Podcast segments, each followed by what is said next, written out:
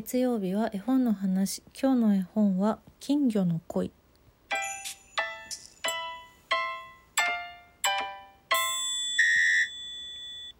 と今年の3月末に更新した絵本の話でえー、ペンギンジャンプっていう絵本のお話をしてるんですけどそのペンギンジャンプねあのスイカペンギンでおなじみのあのペンギンの元になっている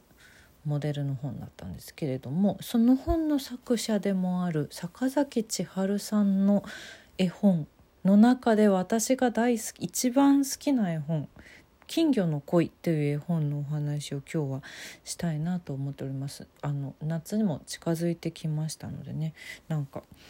表紙もこう夏っぽくというか涼しげというか小さな金魚鉢の中に赤い金魚が1匹ふわっといる。水草と一緒に。っていうこのねかわいいかわいい表紙の絵本なんですけれども。こちらは新潮社さんから出版されておりまして1999年の発行なんですけどおそらく今も絶版なのかな？これは中古だったら手に入るかな？っていう感じなんですがこれが私は坂崎さんの絵本の中では一番好きなんだというわけで。夏というか金魚がこうね金魚が合う季節になってきたので そのそんな言い方で合ってますかね。この絵本をと思ったんですけれども。金魚の恋。あのタイトルの通りこの表紙にもいる赤い金魚ちゃんが恋をするというお話なんですけどまあ夏っぽい夏に紹介するのがいいかなと思ってずっと温めてはいたんですけどこの絵本自体はこの金魚ちゃん主役の金魚ちゃんの1年ちょっとの春から始まって春夏秋冬また春っていうそういう流れになっている絵本です。あのこれはもう完全に大人のための絵本だと思います。私もこれに出会っちゃんとこれ買ったのが多分大学生とかそのぐらいだったかなと思うんですけど、うん、子供のための絵本ではないなという感じ。ただうんやっぱねもう読むたびにね最終的に涙してしまうのよな私は。分かっていても。すごく切ない恋の話でもあり。うん。でもなんだかこう温かい気持ちにさせてくれるっていうそういう絵本でございます。この赤い金魚赤い金魚ちゃんは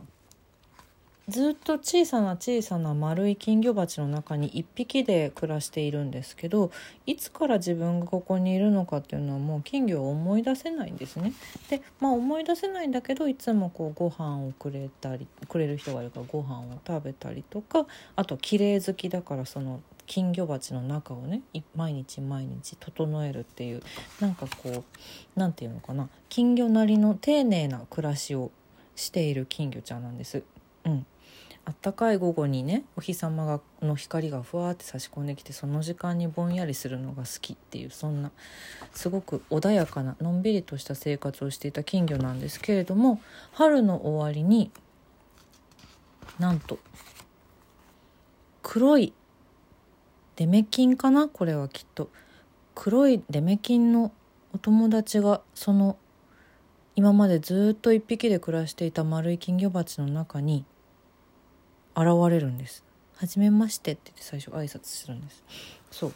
でこの黒い金魚くんと一緒に暮らす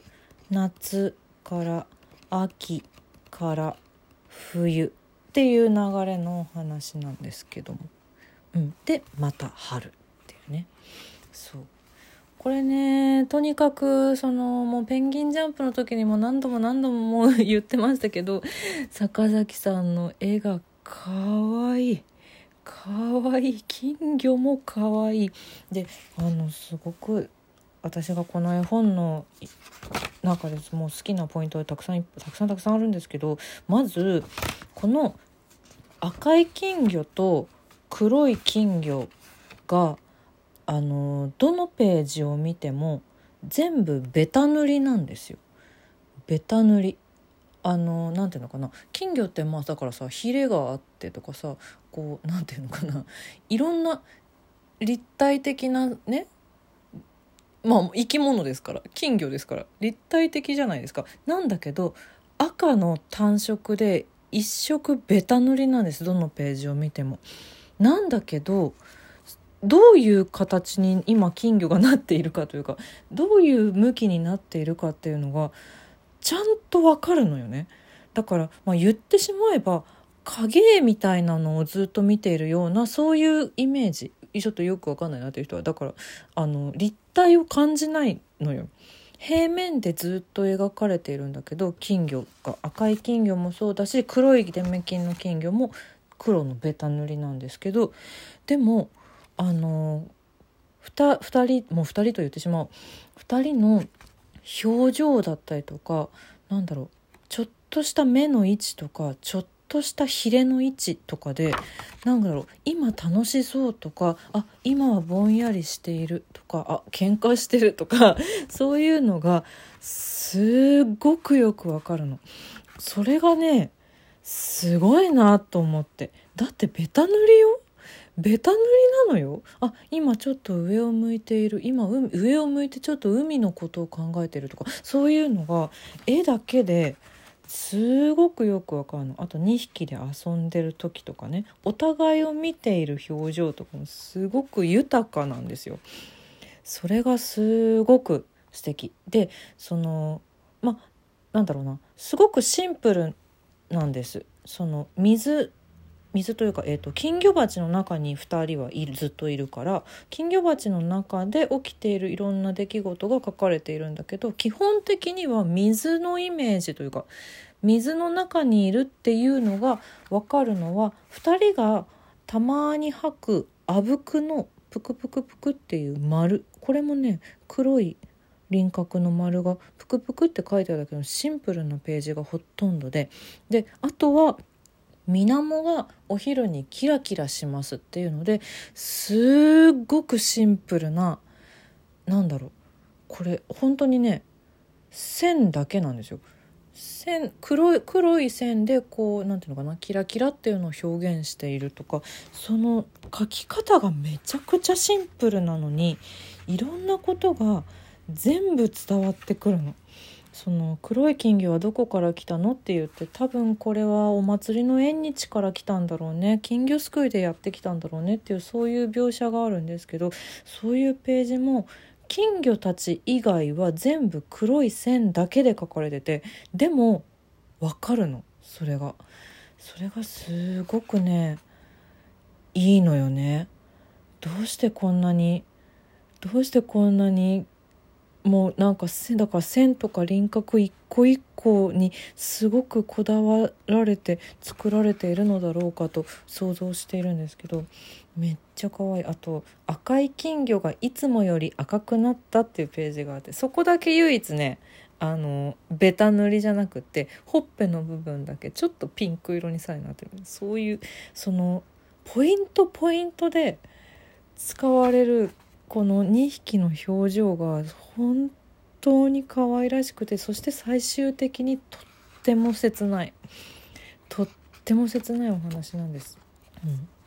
2人で夕焼けを見るページとかもねお水があのその金魚鉢のお水がピンク色から真っ赤に染まっていくっていうすごく印象的なページがあったりします。もう一枚一枚全部